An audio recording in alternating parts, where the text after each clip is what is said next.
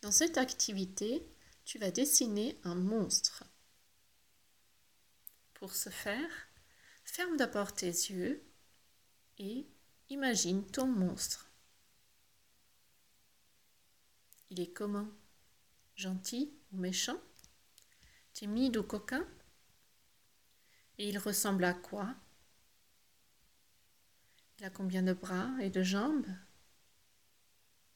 Des pattes? Ou des griffes Un nez ou un bec Et euh, combien d'yeux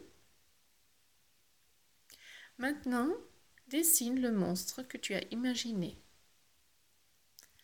Utilise une feuille à 4 et des crayons de couleur. Dessine sur toute la feuille.